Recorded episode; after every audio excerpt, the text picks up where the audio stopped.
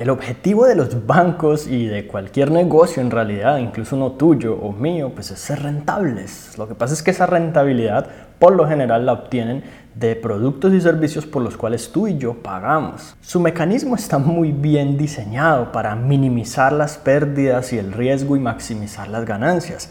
Es un juego a favor del banco. Sin embargo, con algo de inteligencia y conociendo cómo funciona el dinero, es posible ganarle a los bancos en su propio juego y vamos a ver exactamente cómo. Muchas personas le temen a los bancos y creen que son imbatibles, que nadie puede beneficiarse de ellos. Sin embargo, la realidad es que no se necesita ser un ingeniero de la NASA para darse cuenta que existen maneras simples con las cuales uno puede realmente aprovecharse de la manera en que ellos estructuran su funcionamiento para efectivamente uno ganar ya sea dinero o reducir costos o simplemente en realidad no gastar nada con ellos y por el contrario obtener muchos beneficios. Y la primera manera de ganarle a los bancos en su propio juego es nunca mantener dinero o al menos no una cantidad significativa en una cuenta de ahorros o corriente.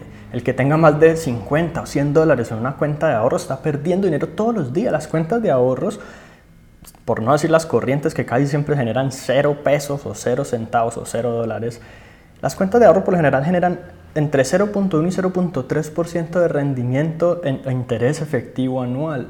Con lo cual, si tú tuvieras, por decir algo, mil dólares y no sacaras esos mil dólares durante todo un año, no generarías más de 1 a 3 dólares. Cuentan los abuelos que hace mucho tiempo, la verdad es que no sé si es cierto o no, las cuentas de ahorro realmente generaban mucho dinero, pero ya hoy en día no es así en Colombia realmente las cuentas que más pagan se acercan al 2 o 3% y hay veces para tener un 4% hay que mantener un depósito enorme de dinero y no sacarlo en cierto tiempo y tienen cantidades de limitaciones. Y cuando vamos a analizar los fondos de inversión de bajo riesgo como la Fidu cuenta de Bancolombia nos damos cuenta que podemos tener un rendimiento aproximado entre el 3 al 5%, cerca del 4 en todo momento sin hacer nada, sin pacto de permanencia, sin costos adicionales, sin cuotas de manejo y prácticamente pudiendo retirar el dinero cualquier día hábil, añadir cantidad de dinero cualquier día hábil, sin ninguna dificultad. Realmente mantener dinero en una cuenta de ahorros generando tan poquito,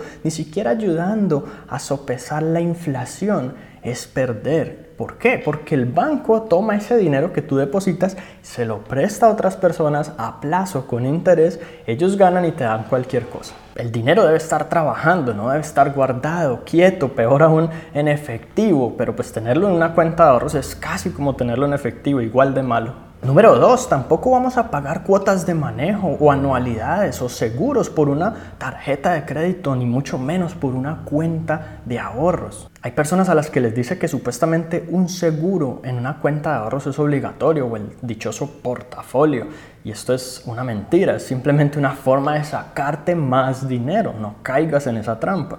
Personalmente yo con Bancolombia, que es el banco principal que uso en este momento, logré sacar una cuenta de ahorros sin costo por allá en 2015. Hoy en día ya no se consiguen. Hoy en día la única manera de tener una cuenta de ahorros con ellos sin costo es a través de convenio de nómina. Pero de lo contrario estarías pagando en el menor de los casos unos 2 dólares o 6 mil pesos por tener allí tu dinero. ¿Cómo va, ¿Cómo va uno a pagar dinero porque le guardan el dinero. Es que no tiene sentido, no tiene lógica. Y si un banco no te ofrece una cuenta con este beneficio, pues entonces hay que simplemente buscar otro banco. La única manera de justificar un pago de cuota de manejo por una cuenta de ahorros sería que esa cuenta de, o que este banco de alguna u otra forma me genere más beneficios en términos de dinero que superen ese costo. Y en cuanto a tarjetas de crédito, muchas personas creen que el, el cobro de la cuota de manejo de la anualidad es un cobro fijo innegociable que no lo van a eliminar y tienen cantidades de mitos y creencias extrañas alrededor de este tema. Y la verdad es que existen muchas tarjetas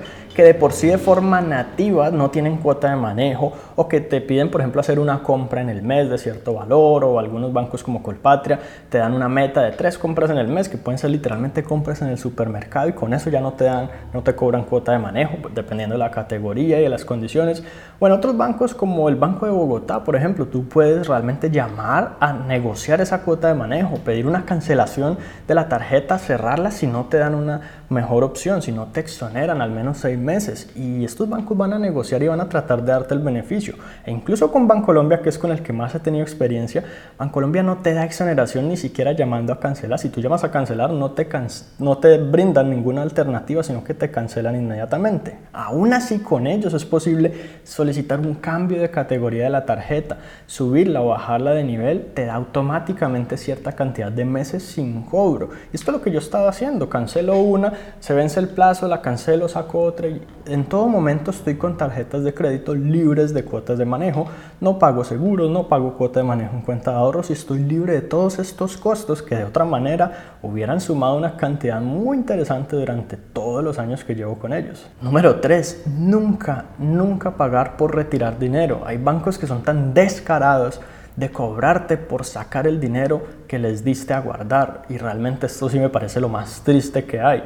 Algunos bancos te dan tres o cinco retiros gratis al mes y te empiezan a cobrar a partir de ahí de cierta cantidad. Si este es el banco que prefieres por ciertos beneficios que tienes, trata de planear muy bien para nunca hacer un, un retiro de estos adicional, ya que esto va a ser simplemente dinero perdido con ningún beneficio para ti. Y es que cuando hablamos de cuenta de ahorros y de que prácticamente yo nunca las utilizo para nada, quizás la única utilidad que pueden tener realmente pues es la de retirar dinero. Desafortunadamente todavía hay sitios en los que no reciben tarjeta, de lo contrario yo no utilizaría efectivo en ninguna parte.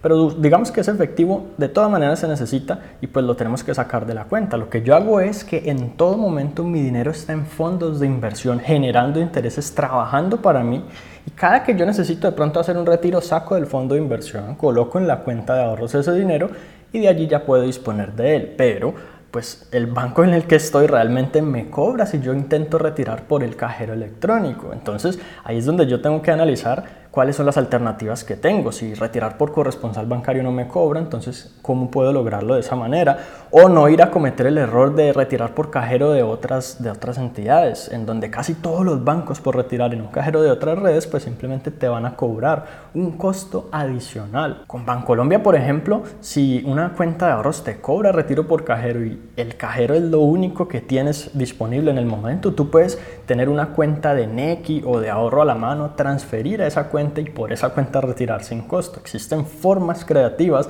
realmente de hacer este tipo de movimientos para no caer en estas pequeñas trampas. Y hablando de tarjetas de créditos, este es el punto número 4, usarlas sabiamente. Hay personas que creen que una tarjeta de crédito es solo para endeudarse, solo para emergencias, solo para pagar con intereses, pagar cuotas de manejo, pagar una compra de algo para lo cual no tengo el dinero a varios meses. Y realmente este es el peor uso que se les puede dar. Si yo soy inteligente con el dinero, si yo soy capaz de proyectarme, de presupuestar mis costos y gastos, yo sé para qué me alcanza y para qué no me alcanza. Yo sé que si hay algo que voy a comprar y no me alcanza el dinero para ello, pues no debería comprarlo. En otras palabras, yo debería utilizar mi tarjeta de crédito como una tarjeta débito, pagando siempre una cuota, quedando con el beneficio de tener hasta 45 días sin interés. Por ahí en algún video mencioné cómo funciona esto. Y pues realmente no teniendo ningún otro costo adicional, con lo cual yo sencillamente tengo incluso los beneficios de las tarjetas en términos de seguros, asistencias, coberturas y demás para las compras que realizo, tengo la acumulación de millas y puntos que después puedo redimir en beneficios, en compras de mercado, en vuelos, en cantidades de cosas, ya que los comercios, cada que tú pasas la tarjeta, los bancos ganan un pequeño porcentaje de esa compra.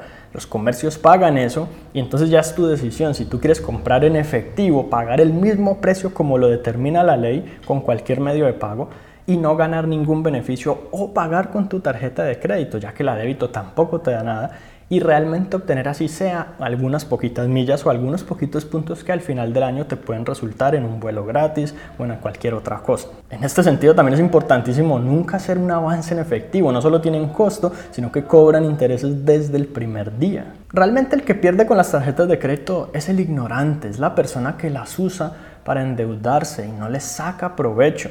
Cualquiera diría que sencillamente las tarjetas de crédito tienen esa psicología de que yo voy a gastar de más, de que no sé qué. Eso solo aplica para los irresponsables, para los que no saben cuánto dinero tienen, cuánto pueden gastar. Sencillamente es cuestión de ver realmente su balance, su estado actual.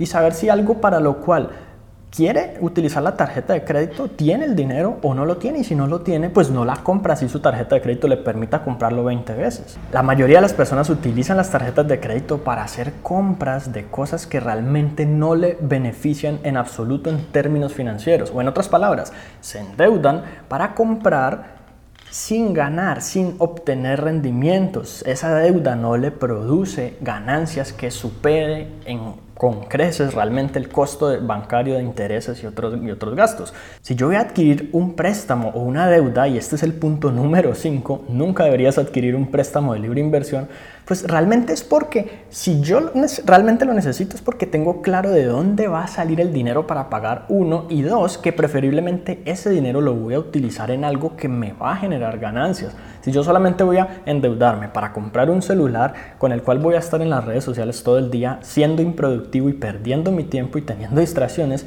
claramente estoy tomando una mala decisión. Si por el contrario yo me voy a endeudar para con ese préstamo invertir en mi negocio, el cual me va no solo a permitir pagar esa deuda, sino a generar muchas más ganancias, pues probablemente esa es una buena decisión. Pero aún así hay maneras de obtener mejores tasas de interés que las que nos brinda un crédito de libranza o un crédito de libre inversión y es a través de la compra de cartera. Incluso muchas tarjetas de crédito permiten que tú traigas deudas de otros bancos a una tasa preferencial sin seguros y como te decía, sin cuotas de manejo, en esencia obteniendo las mejores, los mejores costos del mercado en términos de préstamos y deudas. Algo que yo he hecho una que otra vez porque en realidad no ha sido una práctica muy constante en mi vida ha sido que simplemente yo saco un, un préstamo en una tarjeta o hago una compra con una de ellas o en el peor de los casos un avance solo y lo hice una vez y con otra tarjeta de otro banco hago la compra de cartera prácticamente el día siguiente. No hay ni siquiera que esperar, no hay que tener nada, absolutamente nada de esto.